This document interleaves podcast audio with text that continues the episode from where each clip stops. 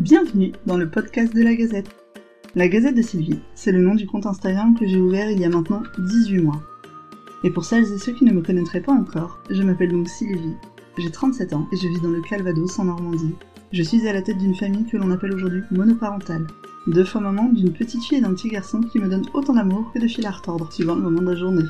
Mais dans ce podcast, il ne s'agira pas de moi, mais de vous, de ces brides d'histoires de vie sur des thèmes variés dans lesquels tout un chacun peut se reconnaître, de ce que l'on peut aussi subir parfois, autant dans nos vies privées que dans nos vies professionnelles. Des histoires de femmes, des histoires d'hommes.